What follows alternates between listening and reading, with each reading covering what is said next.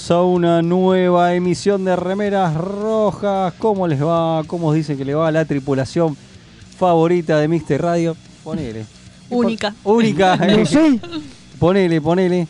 Acá Eh, casi nos- se nos muere casi el se abuelo. nos muere. Yo creo que si las cámaras estaban Si, registrando... si el- muero, sepan que los quise mucho. Ah, muy bien, mirá, está, está muy Ah. bien. Nosotros también te queremos, a veces. No, Atrás de ese Ah, exterior cascarrabias hay un tiene- corazón tiene- de oro. una parte- Vio, vio, vio. Casi se nos muere. ¿eh? Sí, sí, sí, estoy, estoy. Es que el maní y la radio no, se llevan bien. Se te fue por el. ¿Cómo viste cómo decían los abuelos? Se le fue por el cañito equivocado. Sí, Qué sí. bárbaro. Eso me decía y me metían cosas. No, no, no, no. Oiga, oiga, oiga. Bueno, ¿cómo le va al Férez Velasco? Bien. Sobrevive, bien. sobreviviendo. Eh, Sobreviví al maní. So- Envenenado ese que me dieron ustedes, Le hijo dio de puta, que querían matar. Volvió la alfereza y le trajo maní envenenado. No, no, para mí que fue Leo porque sabe lo que se viene hoy con el capítulo de la semana y está tratando de De zafarla. sabotear, de sabotear, de sabotear. No, pero no digamos eso. Si Data Lore es uno de los mejores, Mejores capítulos de los últimos de- 70 de- años. De, de TRG, De toda la, de toda la historia. ¿Cómo le va alfereza? Tragando. Me agarraste tomando jugo. bueno, eh, ¿Qué está haciendo? Está tomando jugo y Hoy está- la gente se me va con los maní. Hoy estamos mal. Y, y, y hay el, y el ingeniero, ¿cómo está? Pues, No se acuerdan cómo hacer radio, ¿no? Ese es el tema. Pasa claro. tiempo que no y vienen yo y ya, falté la semana pasada y ya me desacostumbré. ya pasa un tiempo que no, que no vienen y ya. Bueno, estamos, a- estamos a- esta vez Me estamos. a- cambiaron la cámara loca. ¿Seguimos estando en YouTube? ¿Estamos los tres? Están los tres en YouTube, sí, sí. Es ¿Está más, usted? Kim ¿Y vos está no en dos. Yo no estoy. Uh, la gente se va a quejar La gente que- te extraña. Sí, le gusta cuando haces mímica de las Es propagandas. verdad, Bueno, verdad. que paguen. Claro, si, paguen. quiere, si quieren amar a la amiga de la propaganda, este es un extra. Que va- Claro. Bueno, estamos haciendo por YouTube, pero de Mixtape Radio. Sí, sí. Sí. Exactamente. Sí, bueno, igual si no están ahí. Sí, sí, y ya tenemos varias personas. Tenemos a Albert que nos saluda. Eh, tenemos a la licenciada Abuelo Legal que dice: Hola, remeras. En un momento se me tildó el video y parecía que Velasco estaba rezando. No, no, es que se Y- estaba No, muriendo. debe Se estaba ser que me muriendo, estaba acá, claro. eh, por ahí estaba rezando, ¿viste? Se me estaba encomendando a Dios Estaba porque sabía claro. que no la contaba. Se le venía. Sí, sí, sí, Se sí, sí. Muerto por Se- maní. sentía que se le venía la entidad cristalina. Claro, o la entidad cristaliana, creo que le decían en el doblaje. Y después eh, tengo a Buenos Días Andrómeda que nos saluda Eh. también, un grosso Pablo. estuvo festejando. Sus 50 Sus 50 suscrip- suscriptores Muy bien. Ah, no, totalmente. De 50 años. No, no, 50 Le suscriptores. mandamos un saludo. Le Y un saludo desde Seiza, el, el señor Axel Dese también. Así que Eh, gracias a todos los que que lo nos vi están este fin de escuchando. semana. Estábamos viajando en el tiempo este fin de semana Mira. con Axel. Ah, ¿era él? Sí, sí. Muy bien. Wow. Bueno. Y eh, bueno, y ah, también eh, ¿Qué más? está ausente, ¿sabe? Usted Estamos quién? preocupados, ¿no? Porque no Sí, está. por su- y por eso sale todo mal. ¿Eh, ¿Te das cuenta? Sale todo mal Falta porque... nuestro- ¿dónde está Sergio hace falta Sergio ¿Dónde Cyborg. nuestro cor- nuestro- Todavía, todavía Mirá. no dijo nada, no mandó un Por ahí- mensaje por ahí este y fue- por eso yo ¿Se habrá casi me muerto muero. por maní? Si yo me muero ahogado por maní, échenle la culpa a Sergio Cyborg. ¿Será que- Manden todas las cartas documento a Córdoba. ¿Será que lo- No. lo- apareció en Córdoba la entidad cristaliana? Y... Carlos Eh, de Espeleta dice. Por favor, no sacrifiquen a Sí, nadie. sí. No, ¿Dónde no. está Sergio Cyborg? Estuvo Bueno. mandándonos fotitos de las naves que se compró. Muy bien, con la muy entidad cristalina. Para mí se lo agarró, o, a mí me gusta decir la entidad cristaliana, como decían en algún doblaje malo. Bueno, puede mandar, eh, comunicarse, abro frecuencias al más 54 911 24 79 22 88. Repetimos, más 54 911 24 79 22 88. El Eh, culo te abrió. no, oiga, escúcheme. Ahora entiendo por qué me mandaron a conducir a mí, porque hoy toco un capítulo de TNG, ¿no? Por Entonces- supuesto, lo- siempre que toca el capítulo de TNG, le toca conducir a usted. No siempre. Porque no siempre Pero debería ser. Debería Ahora ser. Debería la debería regla, ser la ¿no? regla, Bueno, claro. eh, seguimos con la temática. Un hermano es un hermano. No, no es un hermano, es un hermano. Es este, la ley primera. Eh, Sí. Hoy nos toca, como han visto en las fotitos, si no la vieron, vayan a las redes sociales nuestras, eh, este, Remeras Rojas. Eh, hay dos hermanitos, uno se llama Lord, otro se llama Data, que se encuentran por primera vez y pasan cosas en este capítulo. Hoy nos toca Data Lore, Lore Data, Data, como a usted más le guste llamarlo. Y además vamos a estar hablando de un señor que interpretó a un médico en cierta serie de, que, que actuaba Scott Bakula. Porque el otro día cumplió 63 pirulos. Eh, El sábado. Entonces, como cumplió el sábado 63 ¿Le pirulos, festejamos el dije, cumple? bueno, hoy le festejamos el cumpleaños y hablamos Muy un bien. poco sobre este señor. en y el chat carrera. de YouTube están todos preguntando dónde carajo está Sergio Cyborg. No es joda, ¿eh? Ey, a nivel de- tampoco está en el chat de No, YouTube. a la nivel de gente- Sergio. la gente ¿dónde se está? preocupa. No, se La- fue a Nimbus está, 3. está preocupada, está Que preocupada. vuelva Sergio, que vuelva. Yo creo que está, para mí está planeando la vuelta eh, en, en Strange New Worlds. Es el Sergio más querido del país. Acá, en este momento sí. Porque el otro. Bueno, y aparte, acá dicen, eh, claramente nos vamos, nos vamos a quejar por no tener la actuación de Maelito. Claro, porque yo les Sí, actúo sí. las tandas, hoy no. Quieren cámaras Oh, aparte, quieren bueno. cámaras Una aparte. remeras rojas, soy Jorge Berrotarán de Bursaco. Muy bien, muy bienvenido, Jorge. Bienvenidos, bienvenidos. Pero a- no sos Sergio Cyborg. ¿Dónde No. está Bueno, Sergio pero vamos a saludar a la otra pero igual gente. pará, que parezca que al resto de la gente también lo Claro, queremos, eh, porque si escúcheme, no, sí. No, no hay favoritos acá. Mentira, Sergio, vuelve. Que escúcheme, claro. La es que nos hace la mitad del programa. Vamos a tener como media hora para La hablar verdad, sin los aparte, Fede mensajes. se toma el laburo, vamos, Fede se toma el laburo de leerle todos los fucking mensajes de Sí, Sergio sí, sí, sí. Cuando decimos, no, Fede, no le leas todo, lo- no hace falta. Fede, como lo ama tanto el cordobés, por se lo lee supuesto, todo. por supuesto. Bueno, eh, bueno, vamos, a la- vamos preparándonos porque así nos metemos ya con un excelente capítulo que nos toca hoy. Hijo de puta. Es hermoso el capítulo. Ahora lo voy a defender acá para esto. Dele. Ni yo me la creo. Bueno, Hola, soy Gerardo y los pibes de Remera Roja me dijeron que les recuerde que lo pueden seguir en Instagram, Facebook y Twitter, siempre buscando arroba Remera Roja, con al final. Así está bien, nene. ¿Me dejan de romper la bola ya con esta pelotudez de las redes sociales? Gracias. Hola, soy Gerardo. Hola, humans. Soy Stoll, el primo de Quark. Los remeras rojas me prometieron un porcentaje de las ganancias si les recordaba que pueden ayudar a que el programa mejore. Pueden aportar en pesos en cafecito.app barra mixtape radio o en dólares en coffee.com. Eso es KO-FI barra remeras rojas. Estos humans no entienden nada. ¿Cómo no piden latinio? Drama. En sus últimos momentos de agonía, lo único que César atinó a hacer fue taparse la cara con la toga para mantener de la poca modestia que ya le podía quedar. Humano.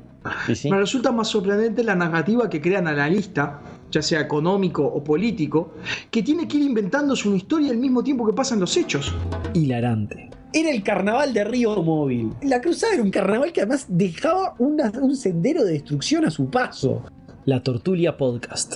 Encontranos en tortuliapodcast.wordpress.com o en iVoox o en tu proveedor de podcast favorito. Tururú.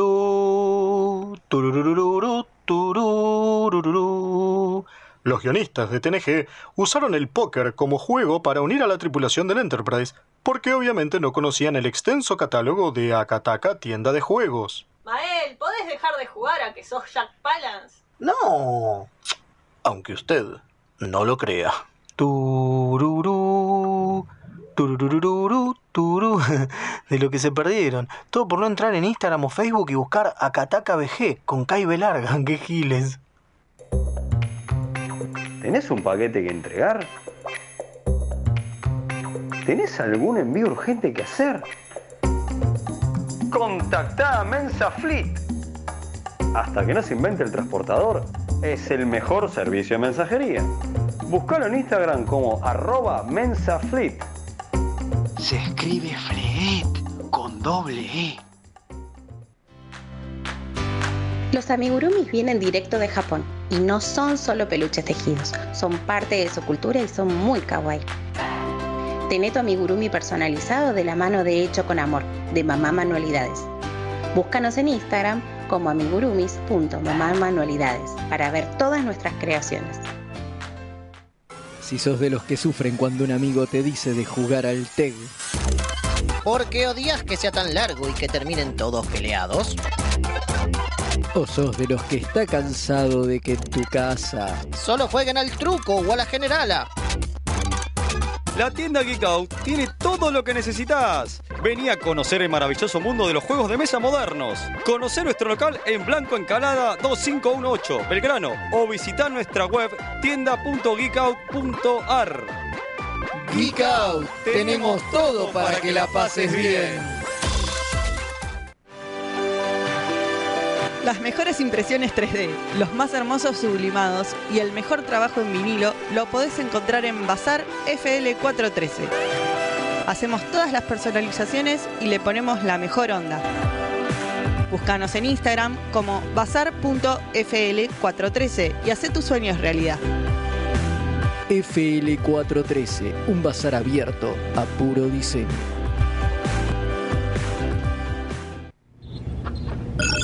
Incoming transmission. Y Dot es el, El R2. ro- el robotito. El R2 de Star. Trek. Bueno. ¡Yay! Más muñecos. Ah, no. Obvio. Eh, toma Baby Yoda. Remeras rojas, queremos más muñequitos.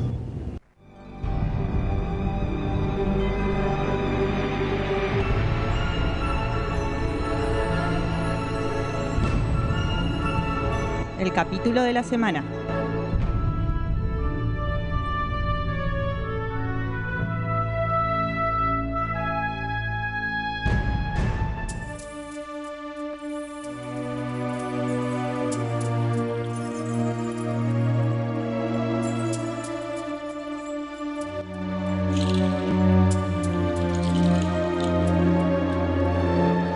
Y con esta música misteriosa volvemos de la tanda y nos metemos en el capítulo de la semana. ¿Qué es esta música? ¿Por qué no está la flautita del No está pelado? la flautita ¿Qué del pelado picar porque yo te voy a contar. Este, Desde que está, yo te voy a contar.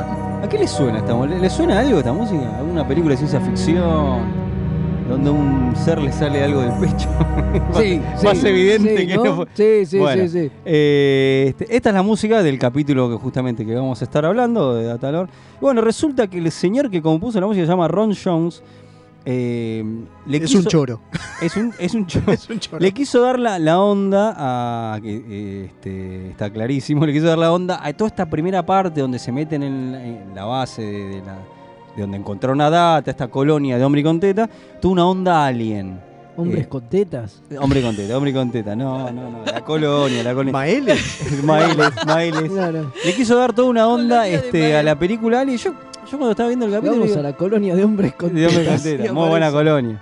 Eh, yo cuando lo estaba escuchando, le presté atención a la música, qué sé yo, digo, che, esto parece re Alien. Y después, evidentemente, buscando este, la banda, decía, sí, claramente. el Alto tipo- chorizo, porque el después hay una, hay una parte que la choreó de la película de Star Trek también. Sí, señor. De Motion Picture. señor, sí, señor. Bueno, pero- pero que- Bueno, pero Star no- Trek, robando Star Trek está bien. No, bueno, claro, es que, Pero- es que agarró una, un- un- una parte de esa música y la, y la usó también, pero Sí, el sí, otro sí. se lo afanó de, o sea, el chabón Escuchá, no inventó nada. Escuchate esta. eh, este señor eh, Ron Jones sacó el disco con todas las. Porque él, él co- colaboró en varios episodios de la primera temporada. ¿Y sabe cómo se llama los, los discos? Se llama Star Trek The Next Generation The Ron Jones Project.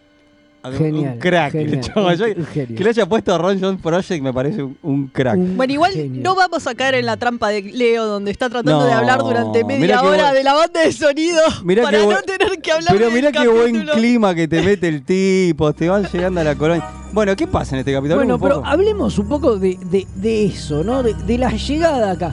Qué feo que es todo, boludo. A mí me.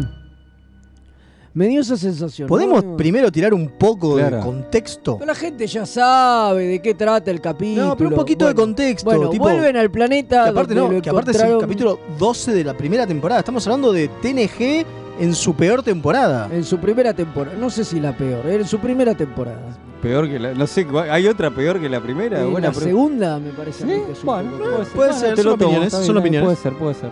Eh, pero capaz estoy equivocado. Pero, Puede ser. Bueno. pero después lo veremos. Eh, digo, pero bueno, nada. Entonces, están ahí y llegan a- al planeta este. Que no habían vuelto desde que lo encontraron a Data. básicamente. O sea, no, ellos no habían estado nunca. Pero Claro. da a entender tampoco como que no habían Que la vuelto. No, la federación no federación volvió. nunca volvió, claro, exacto. Y bueno. Y van a investigar eh, un poco qué pasó. No entiendo por qué no se les ocurrió antes, ¿no? En algún momento. Dicen, Data, estamos volviendo a su a su casa. Es que ni siquiera es que van. En Voy a realidad la verdad, están en- yendo a otro lado y dicen... Che, nos como queda de como nos paso". quedaba de paso y teníamos unos días al pedo, decidimos ir porque más o menos abre así. Sí, el sí, del No sé, principio yo arranca diciendo Voy algo a decir, así. no presté mucha atención. Sí, arranca Sí, a picar sí. diciendo, teníamos, tenemos que ir a no sé dónde, pero como de paso nos quedaba esto y tenemos unos días al pedo. Por eso no le gustan los capítulos, viejo. Presten atención si es un capítulo. Palabras más, palabras menos, dice eso. eh, vamos a ir a la casa de data a ver si encontramos algo. Y ahí llegan. Claro. Y ahí Se ponen a revisar y dicen, es che, pero todo horrible. ¿qué pasó? No, yo difiero, ¿eh? La primera, sobre todo con la Se primera está parte. refiriendo al set. eh, Ah, no, Fede. se- sí, no, pero yo creo que dice a todo igual. el- no, el set es Qué espantoso. horrendo. Es que eh, espantoso. el exterior, sobre Es, todo. es ¿no? un deco- es que es tan hija de, de tos. Es un decorado, se O nota hijo. tanto que No, es es un muy decorado. berreta, boludo. es todo muy berreta. Esa escalera que baja Hermoso. Y, y vos decís. Es, co- es como si fuera Bueno, una. pero- escalera no puede la ser- Pero piedra. cuando entran a la parte subterránea está bastante Sí, bien todo. sí, sí, sí, sí, sí.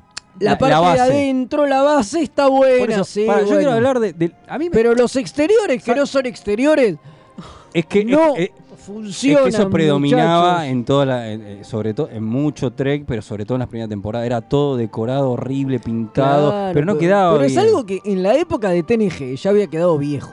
Ya las series eh, filmaban en exteriores de verdad. se no, nota mucho. no hacían eso. Se, se No, aparte te tiran un dato. ¿Sabes lo que encima un- contrasta y lo hace peor? Que dicen, ah, acá resulta que había una granja. Boludo, son cuatro árboles secos. ¿Cómo va a haber una granja? y No, te bueno, dicen pero que había lo que no, pero lo que están deno- están señalando que dónde están las granjas, porque estaba todo árido, todo con bien, piedra, porque habían desaparecido las granjas. Es parte del plot del capítulo, leo eso. Bueno, pero no, pero no parece una granja ni en pedo. Por es más que, que, no es cuatro- la idea que Pero parezca son una cuatro granja. árboles secos. ¿Cómo una, una, una granja Y va a porque haber todo ahí? el resto desapareció, Bueno, es, bien, el punto. Ponele, ponele. Vamos a criticar lo que es criticable, no, no lo. Y no sé, yo cuando me dice esto fue una granja, no me pareció una granja. Bueno, eh, este, pero ¿Vos decís que solo se parece a un set de televisión Sí, con un fondo pintado? Sí, Sí, señor, sí, claro. señor, sí, señor. Bueno, y ah, mencionemos que a Data lo habían encontrado la tripulación del USS Trípoli, que lo cual es la tripulación más vaga de la historia porque no investigó un carajo. Que dijeron, ah, mira este androide que está acá. No, no, bueno, fuera- llevémoslo. Fuera Y no, joda, porque el Enterprise se pone a investigar todo. Dicen, ¿cómo? No hay vida Y acá. ahí aparece Jordi, pasa que estaba Jordi con su Claro, super anteojo super y dice, loco. Eh, maestro, esto no es una Ah, al, piedra". al micrófono, abuelo. Dice, eh, Pasa que te la está actuando para YouTube. Claro, te la actúo para YouTube, todo no puedo. Es, es radio también, Eh, señor. Eh, maestro, esta Pared no me, no me es la falsa. container, esta pared es, fa- es falsa, Y dice. es con un sistema agarra muy- y toca un botonito arriba de la De- puerta. Que parece que nadie se enteró antes. Bueno, sobre eso tenemos mensajes en el YouTube. Por eso la- uno dice, La Trípoli es la tripulación más vaga de la historia. totalmente, uno dice, la, la federación se olvidó de, visitar un- de revisitar un planeta. Imposible que pase eso. y después uno pone, ¿qué error la federación volviendo a un planeta abandonado? También. Dice, eh, y ahí otro pone, ya todos sabemos que el segundo contac- contacto no es el fuerte de la federación. Es verdad. Es verdad. Están siendo muy lower decks acá, pero. Sí, Totalmente. bueno, acá Carlos de Espeleta dice, a Data lo encontraron unos lower decks. Sí, Sí, claramente. Totalmente. claramente. Necesito Claramente. el capítulo de lower decks Bueno, sobre la Trípoli. Nosotros hoy en la previa de Remeras Rojas, muy Próximamente en, pronto, eh, en Telefe. decíamos que yo les decía acá a los chicos que, que sería buenísimo que se hicieran la famosa antología esta que prometió por la aquí iba. cual yo, yo siempre rompo las pelotas y pido Para que primero se tiene que arreglar la huelga y después, bueno después viene la. Claro, que primero me tiene que haber A de pará, nuevo- pará, yo no soy yo no soy ciudadano Es norteamericano. No, no, no no, les no les des ideas estoy que va- bajo, bajo su sindicato, estoy abierto, No des activa, a escribir guiones. Bueno, yo te quiero Star contar Trek, algo. eh, yo te quiero contar desde acá, algo. desde Pará, mi yo te país, quiero contar algo que es, yo te quiero contar algo que es realmente espantoso. StarTrek.com abrió la convocatoria a los fans para que les hagan pitch de capítulos en el medio de la huelga. Wow. Son unos hijos de puta. Qué fuerte todo, ¿eh? Es tremendo, boludo. Sabés que voy a mandar, ¿no? Pero es tremendo, boludo. Qué fuerte. Bueno, Carneros de mierda. No, qué hijos de puta. el de la Trípoli va ¿En como serio? loco, ¿eh? Bueno, entonces yo les decía acá a los muchachos eh, eso, que estaría buenísimo una antología y que te cuenten el- la historia de, de cómo la Trípoli lo encuentra Data que a mí me- y que termina cuando lo, Lo encuentran a Data. lo encienden, no, cuando lo encienden a Data y bueno, el resto ya lo sabemos, pero estaría bueno. digo, Es que no sabes- perdón, en realidad no sabes un carajo. De data en la, en la academia no sé, es una mierda. No, no, pero ponele que todo eso ya es más complejo. Este capítulo ni siquiera lo necesitaba Bren Spinner, porque No, no, está no, el, ni siquiera, el- claro. el robot, el, El maniquí, maniquí, ahí. claro. Por eso, digo, No, es que a mí eso ¿Pero qué vas a hacer? ¿Un capítulo sobre una tripulación que no hizo nada? Sí. Este, por no, supuesto. bueno, a ver, se supone que algo hizo y lo encontraron a Data. Es que a vos mí- contás todo y termina con que lo encuentran a habl- Todo lo que hizo para llegar ahí. Estamos hablando mucho sobre todo lo de afuera porque realmente me por ahí nos parecía más interesante que, Que el capítulo de que mierda el este. que el capítulo- yo la primera, es que a mí me recompró la toda la primera parte porque flasheaba así como el, el- Aparte acá lo- nuestro viejo amigo Fede voló con eso. Yo flasheé también mucho Claro, con sí, todo sí, eso. sí. Eh, después claramente el resto de lo interesante que vamos a rescatar es Brent Spinner. Sí, si no el- fuera por Brent, ¿no? Yo creo que el capítulo ese tiene una impronta tan grande en la psique Treki. O sea, por algo es un capítulo icónico. Y aparte, me parece que todos lo recordamos como un gran capítulo. Todos lo recordamos ¿No? como un gran capítulo, después lo volvemos a ver y No, decimos, sé. ¿qué carajos no es sé si esto? todos lo recordamos un gran capítulo, pero todo, Pero es uno de los icónicos Es de que la vos primera decís, temporada. uy, Data Lore es el capítulo donde aparece, aparece Lore, Lore. qué capitulazo. Y aparte otra cosa, Lore, el gran villano de TNG, aparece tres veces. Bueno, pero eso es un ¿No? tópico de. Bueno, si vamos ya a- lo que hablamos. digo es, en, esta, en este capítulo después aparece en la cuarta la próxima Sí, vez, boludo. sí, después- Entonces tampoco es tan importante, pero fíjate qué importante que es, que digo, con este capítulo solo queda como plasmado como un gran personaje. Pero me- y después, ¿te ¿Mérito acordás? de quién eso? ¿De Brent No, por eso. Y después Y ves el capítulo y decís, che, loco, si no fuese por Spinner, esto es una bosta.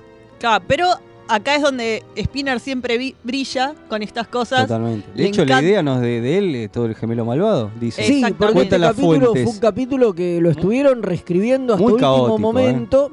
De hecho, se postergó el rodaje. Originalmente lo iba a dirigir eh, Un señor. Otro tipo. Ahora Otro que no es el de Howard, Ahora, ¿eh?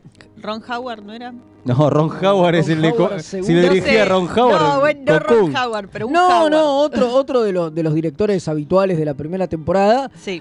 pero llegaron tarde e hicieron el, el enroque, porque justamente este capítulo estaba atrasado.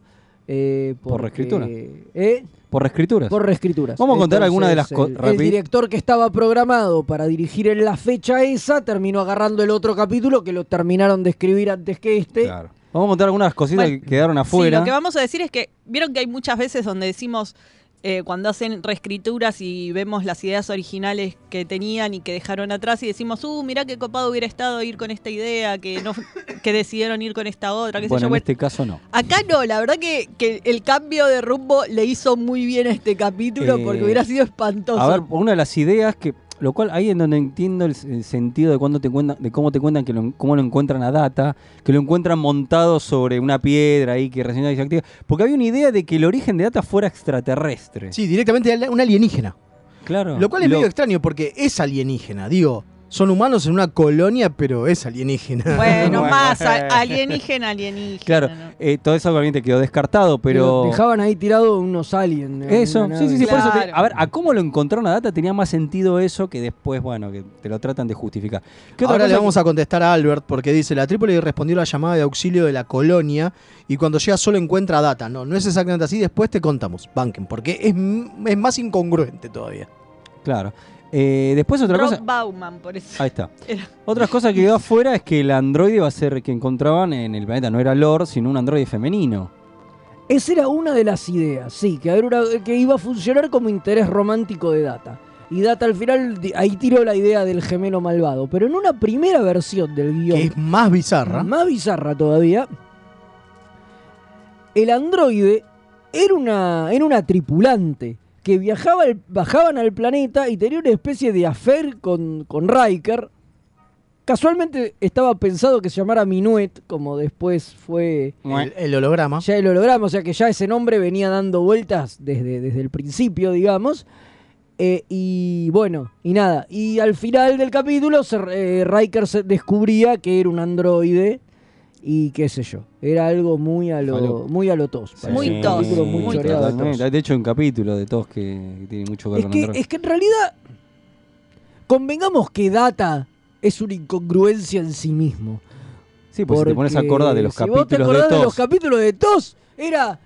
Che, Sí, había pero androide cada androides- dos minutos. Androides así ya habíamos visto. Bueno, Bueno, pero en ya este mismo te dicen, no, lo en este mismo te dicen, esto, claro. cuando hablamos de Nunien Sun, hablamos que lo, acá lo que te dicen es que el tipo era un, era un científico que no logró hacer el cerebro positrónico y que lo siguió intentando y que en realidad es medio como un científico eh, fracasado. Claro. Lo cual no tiene ninguna clase de sentido después con lo que te dicen, te van construyendo de data. Lo que pasa, no, lo que pasa es, Es que como que nunca lo, lo te abrieron dicen a es Data, que él hasta dijo ahora, que lo iba a hacer y no lo logró y quedó eh, destituido ante la comunidad científica, pero después se ve que los mandó toda la mierda y siguió trabajando en secreto y el tema es que después nunca reveló sus descubrimientos. Sí, perfecto, pero nadie abrió a data nunca.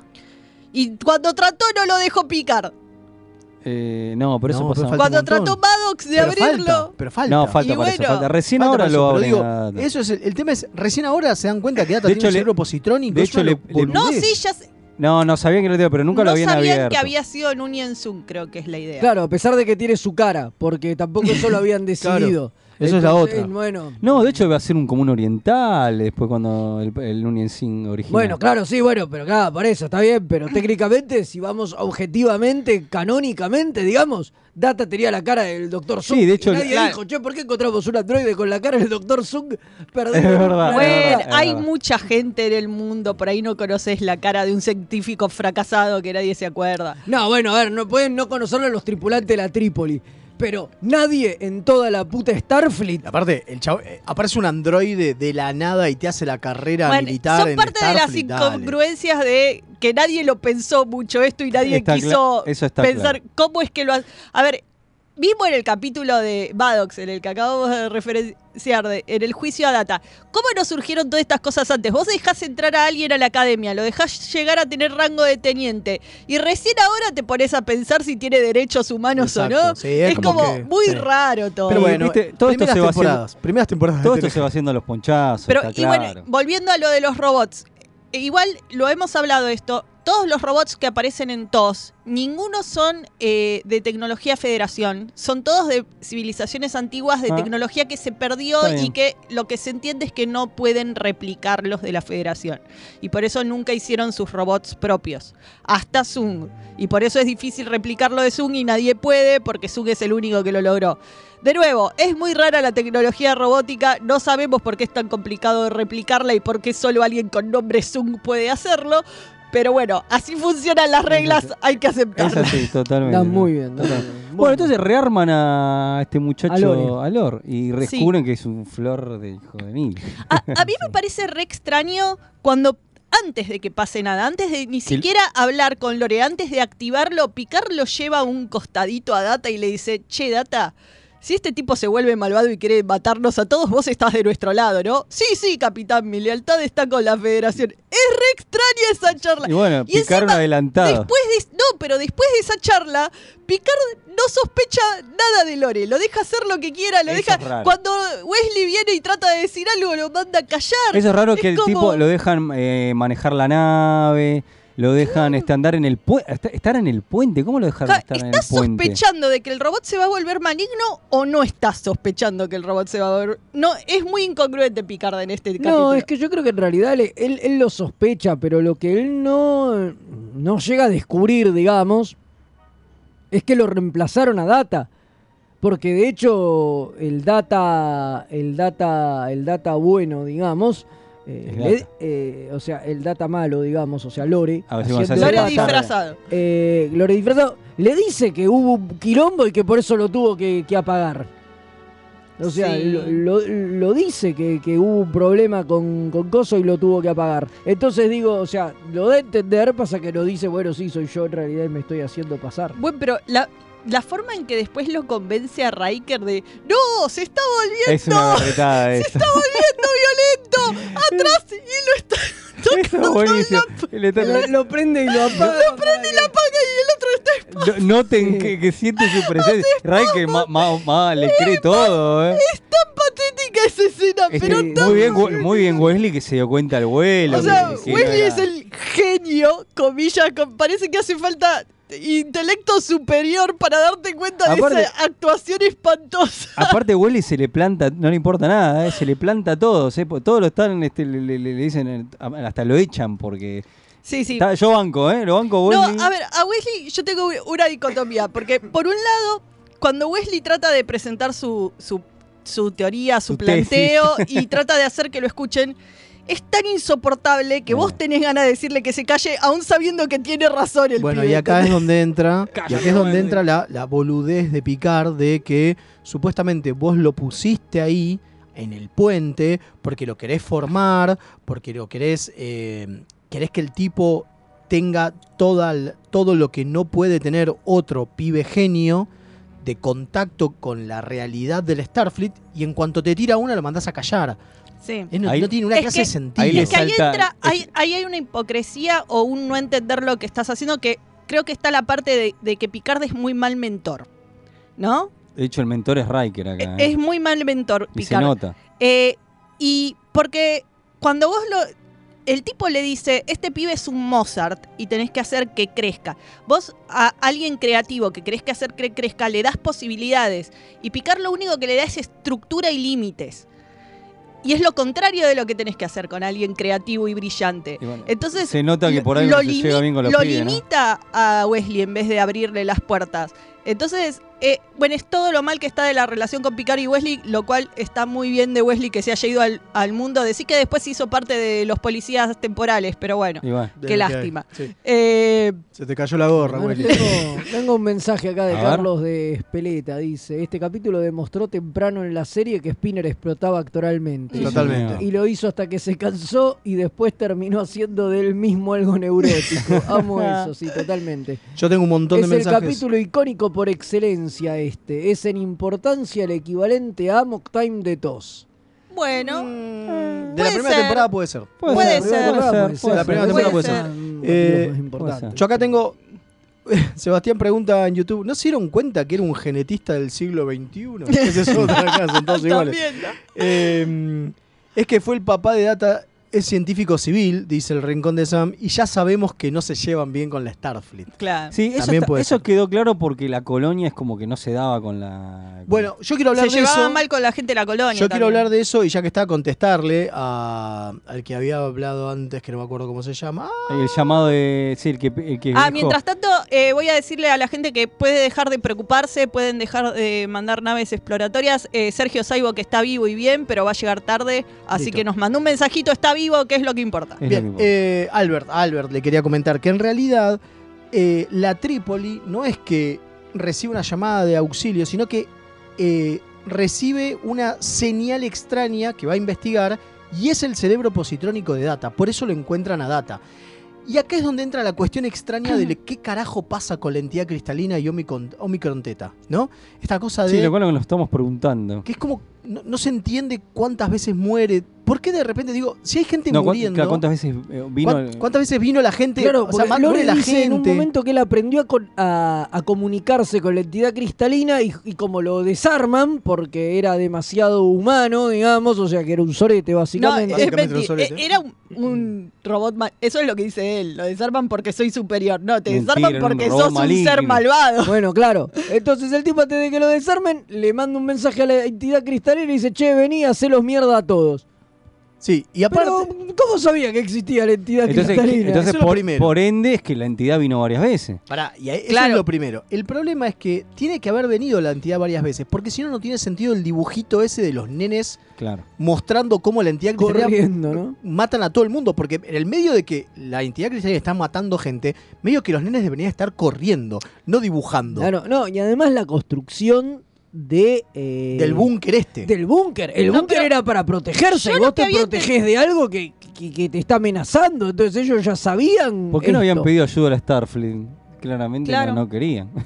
No, no, no se entiende. Por ahí no podía. No se entiende. bueno, no se entiende. Porque encima, cuando lo van a buscar a Data, que esa es la cosa, cuando la Tripoli va a buscar a Data, y que habían reportado que había granjas en el lugar y cuando ellos llegan ya no hay nada de vida, eso da a entender que entre que se lo llevan a data y llegan ellos de vuelta 20 años más tarde, no sé Sí, cuánto sí, habrá que son los pasado, veintipico de años que está data. eh, volvió la entidad data. cristalina y se terminó de morfar todo. Claro. O sea que la entidad cristalina es un. que era lo que hablábamos ¿Cómo con era Leo, la- la referencia Es un? Galactus, es un Galactus al que se le llena la pancita muy rápido. Entonces, y, eh, y, obviamente Lore es el Silver Surfer. Entonces, va, se come primero a todos los colonos, se le llena la pancita, se va a la mierda, la entidad cristalina, hace su cacota en otro lado de la galaxia y después cuando le agarra hambre vuelve a un microteta sí, y sí. se come todas las granjas. Igual eso es no, una pelotudez. no tiene mucho no- sentido con la segunda aparición de la entidad No cristalina, donde de va sentido. arrasando planetas a, a medida Claro. que pasa. No es que va y vuelve. Eso es lo que digo. No tiene ninguna clase de sentido. Y aparte es no entiendo qué es el, incoherencias. cuál es el trato que... Sí, acá aparece delante de ellos y ellos lo frenan con el escudo, con los shields de la nave, la entidad cristalina. claro. No los no, puede no, no atacar. termino, en- eh, no, me, no sé- no me acuerdo por ahí, no, esa parte se me pasó. ¿Cuál es el trato que tiene Lord con la entidad cristalina? Es que no lo dicen. No lo dicen, ¿no? De comer. No, no, pero, Co- pero él dice, pero como que eh, la entidad cristalina le provee algo, pero no se entiende qué es lo que le Y provee. encima, en la segunda vez que aparece la entidad cristalina, toda la cosa es tratar de- de decir, uy, por ahí nos podemos comunicar con esta cosa. Y sí, claramente se puede comunicar con la cosa porque Lore, Lore lo lo hacía. hizo. ¿Por qué no podría? Y lo ponen como una posibilidad, no como algo.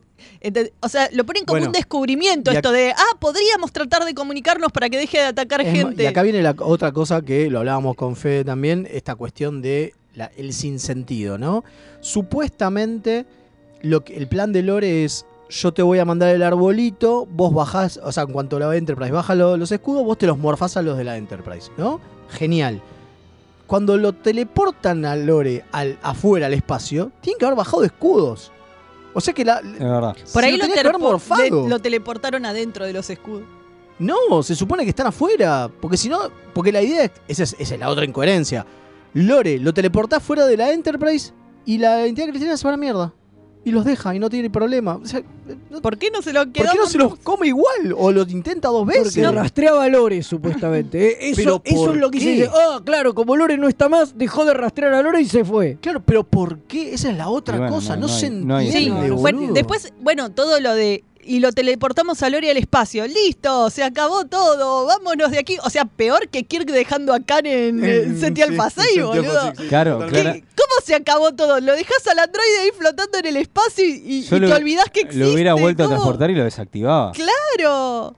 Es, es lo mismo que pasa con Lore siempre. Después, eh, en la última vez que lo vemos en Descent, tuvimos que volver a fijarnos. Lo desactivan y no te dicen qué hacen con el cadáver Claro, del tipo. no, No, no, nada. Y acá lo peor, acá quedó flotando como Peanut Hamper. Sí, de hecho, cuando aparece en el capítulo. Claro. aparece en el capítulo Hermanos, dice: Sí, estuve flotando, no sé, Claro. años. Hasta que me encontré un hasta que carguero. me encontré un carguero. Claro, me encontré un carguero, sí, Sí, sí, es Bueno. tan ridículo todo, posta. e- Es, muy triste. Este, Pero eh, esas cosas de que eh, a veces hace mal volver a ver TRG. ¿Nos queremos quedar con el recuerdo o queremos ver cómo era posta? Nosotros lo hacemos por ustedes, chicos, sépanlo, por todos Ah, yo, nuestros pe- oyentes. yo, a pesar de todo, siempre lo disfruto. Así que. ¿Este capítulo lo disfrutaste, en serio? Sí, sí, sí, lo- de- a ver. Bueno, de nuevo, a ver, Bren Spinner se disfruta mucho. Ahí está, Bren Spinner.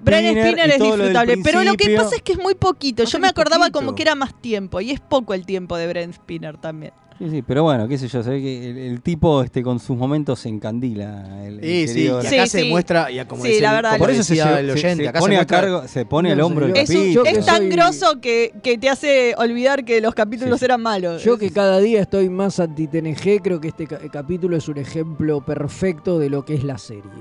Es una sensación de que todo está bueno, pero cuando en realidad la volvés a ver, resulta que es toda una bosta y esa en sensación No, no, yo te lo, viene, Si querés te lo- de, de- te lo de- tomo con la primera temporada, factor. pero después para mí. No, digo, en, ge- en general, digo, me parece No, que este no, no capítulo ejemplifica muy bien eso. digo. No, yo yo estaba convencido de que iba a haber un capitulazo. No, y- no, no, yo ya sabía que. No, es que la no sensación viene Yo sí me de acordaba, Brent yo sí me acordaba, eh, yo me acordaba que era un capitulazo. Yo me acordaba que uno de los mejores capítulos. No, ni es pedo. tipo, ah, Datalore. eh. Es que en este caso No, la no, no. sensación de la que hablas viene de la genialidad de Spinner. Nosotros nos acordamos lo groso que estaba verlo a él y nos olvidamos todo el resto. Bueno, claro, pero, pero- pero es una sensación. Y eso es lo que te pasa en el contexto de TNG toda, digo. Decís, qué grosso Patrick Stewart, que es innegable, digo. qué grosso Bren Spinner, digo. Y sí. Qué grandes momentos que tienen contra los Borg. No sé, pero después te pones a contar. Y son ocho momentos en una serie que duró siete años y tuvo 27 capítulos por temporada. Entonces, es realmente... Bueno, pero eso es una postura muy extrema y por ahí Es es lo que te pasa a vos. Quizá está- bueno. a todos les Acá- pasa eso, están por ahí, porque también es una serie que se vio mil veces y ya uno también, depende del momento de la vida que lo agarra uno y no funciona acá igual, pero yo no Carlos coincido dice- que sea toda una mierda TNG, perdón. Carlos eh. dice, el capítulo es mejor que el que le sigue, créanme, me estoy fijando al siguiente, es Angel One. Ah, sí. Bueno, No, la primera temporada sí, es un bueno, desastre. que la es A mí. Angel One me gusta. Ese. A mí Angel One me gusta. Bueno, Bueno, volvelo a ver. A ver qué te pasa. Vos te olvidás de los 20 minutos de gente desnuda masajeándose, me parece. Es lo que me gusta del capítulo, obvio. El, Bueno, viejo, el viejo Roddenberry en estado puro. Bueno, Sí, eh, nos vamos que tenemos el amigo este Plox, eh, la historia del amigo Plox.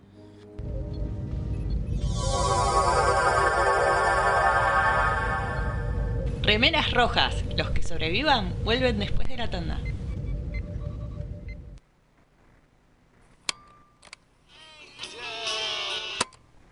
Estás escuchando Mixtape Radio. La mejor música alternativa y la movida de las bandas emergentes están en El Alternador. Conducen Pablo Sándor y Tomás Marcos. Escuchalo en vivo los jueves 21 horas por mixtaperadio.com.ar.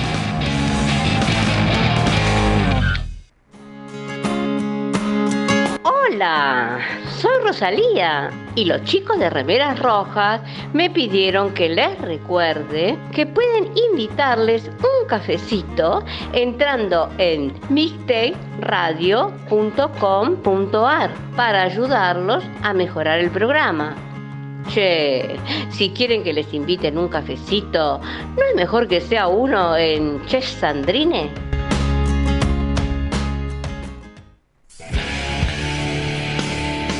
¿Temeroso? ¿Angustiado? ¿Paranoico? ¿Harto de vivir en constante zozobra? Es hora de ponerle punto final a esta agobiante situación. Tu seguridad personal merece una rápida solución. Gas pimienta, spray paralizante, lacrimógeno, rápido y efectivo, 3 metros de alcance. Reserva el tuyo por mensaje de WhatsApp al 11 2239 5634. Y adiós a la inseguridad.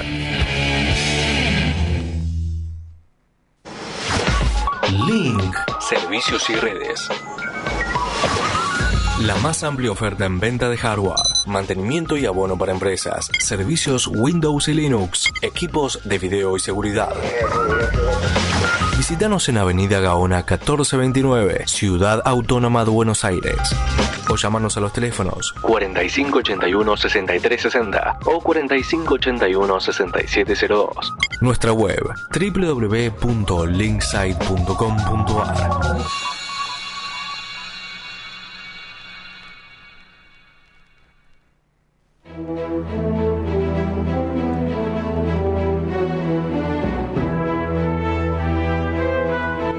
Sin tripulación no hay viaje.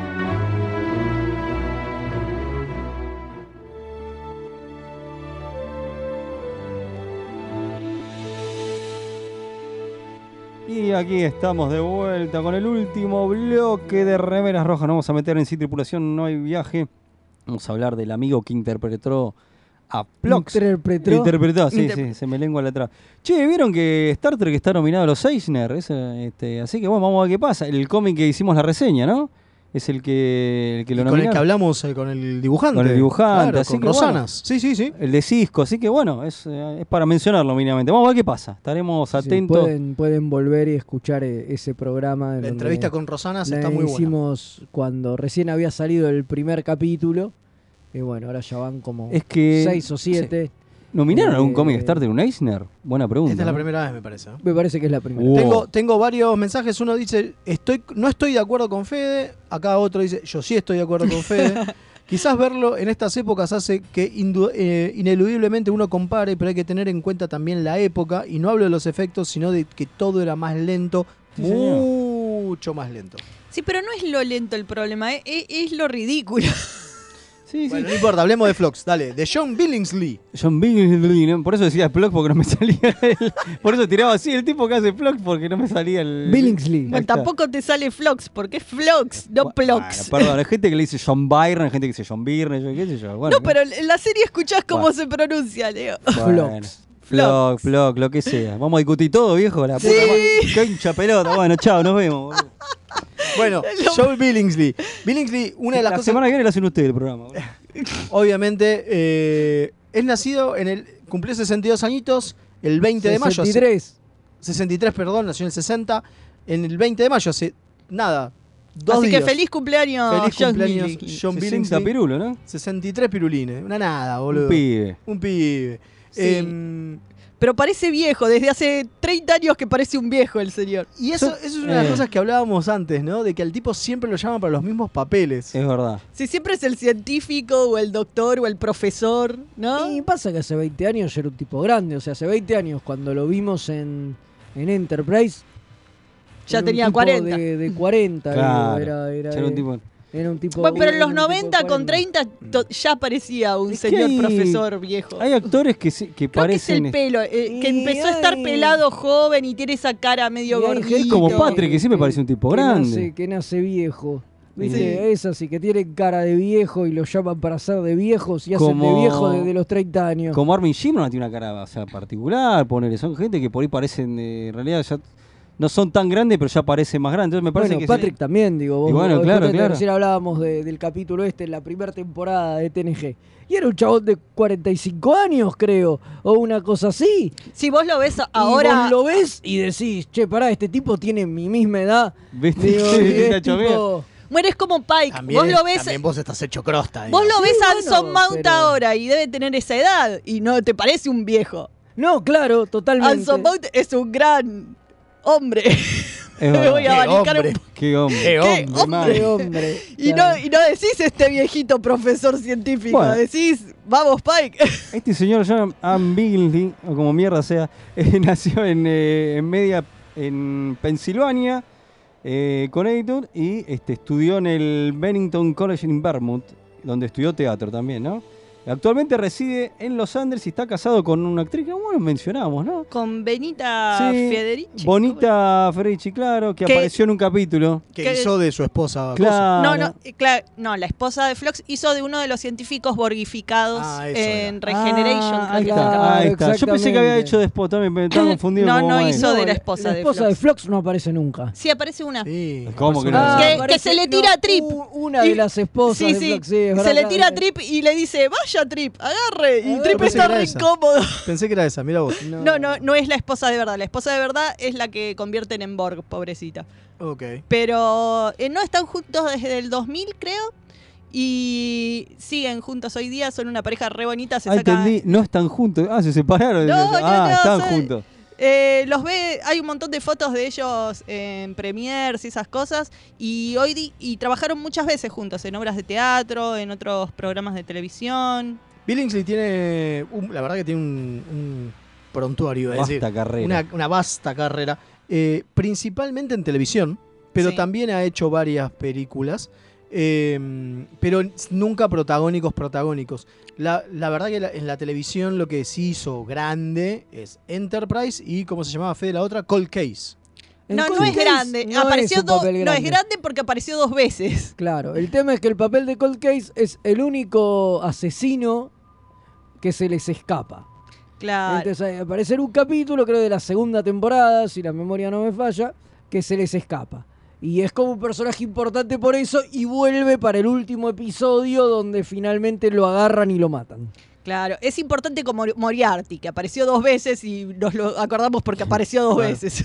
bueno, también sí, aparece, sí, en- aparece en True Blood, que aparece 17 episodios. Sí, hace de, es un hace montón. de médico forense. claro, de médico forense. Entonces claro. aparece mucho por eso. Eh, uy, se me colé, perdón. Pero sí, apareció en, bueno, en todas las series de los 90 apareció alguna vez. Es de esos actores como pasa mucho en Star Trek, ¿no? Es tipo como Armin Shimmerman, Claro. que, que vos lo ves mucho por las series haciendo un, un capítulo por acá, un capítulo por allá. Eh, tipo en The X-Files está, en La Ley y el Orden está. Bueno, en La Ley y el Orden pasó todo el mundo. Todo, todo actor alguna vez hizo algo en La Ley y el todo, Orden. todo. En Grey's Anatomy. El que se te Grey's ocurra. Prison Break. En Prison Break es muy loco porque él actúa en el Ah, sí. piloto. Claro. Hace de, del hermano del vicepresidente. Un personaje importante. Un personaje Claro. muy importante que después del piloto lo reemplazan.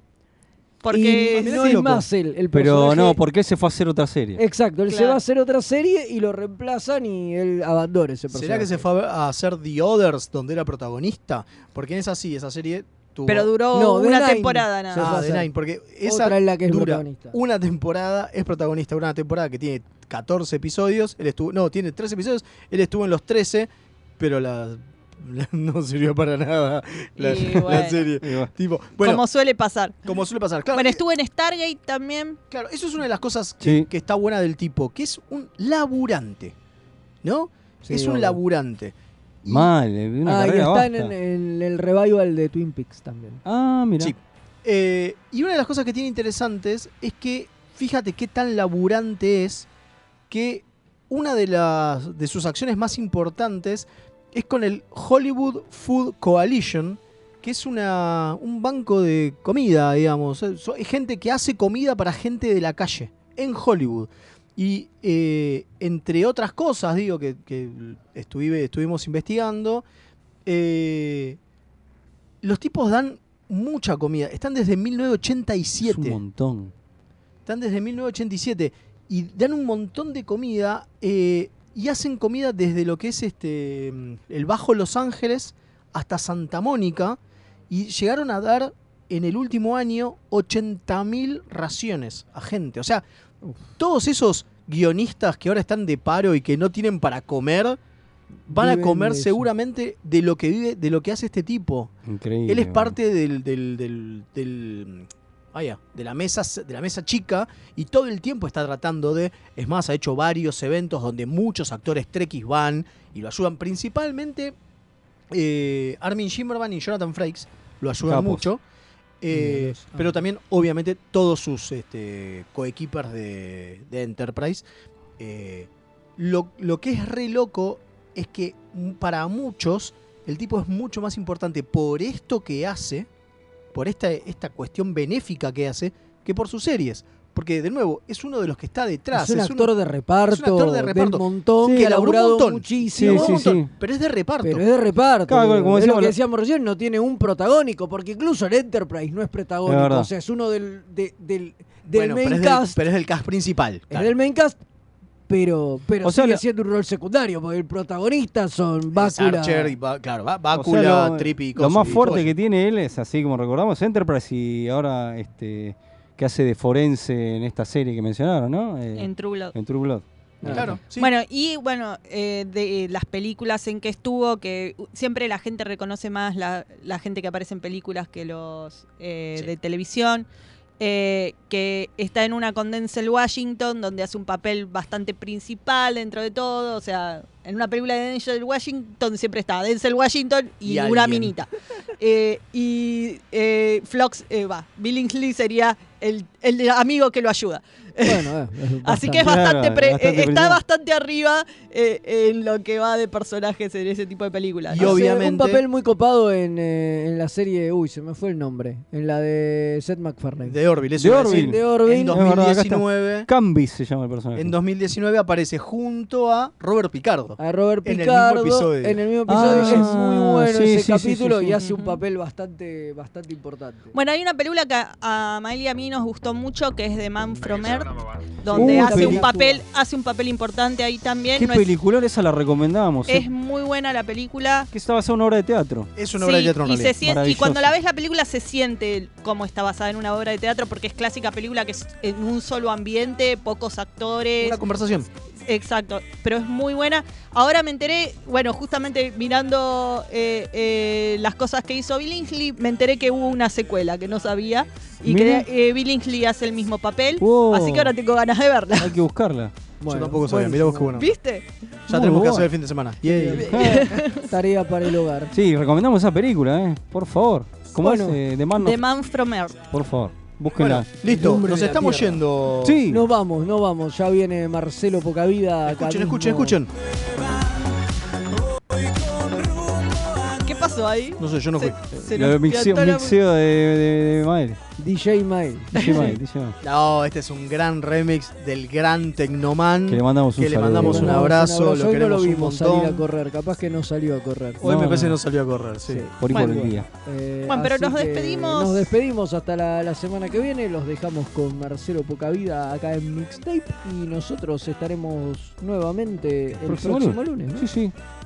Así que. Bye Chau. bye. Adiós, gracias por estar. Ya me empieza a no gustar. Al final me dio cagazo. Y no fui a explorar. Me quedé haciendo radio. Y mandé a Quinta a cagar.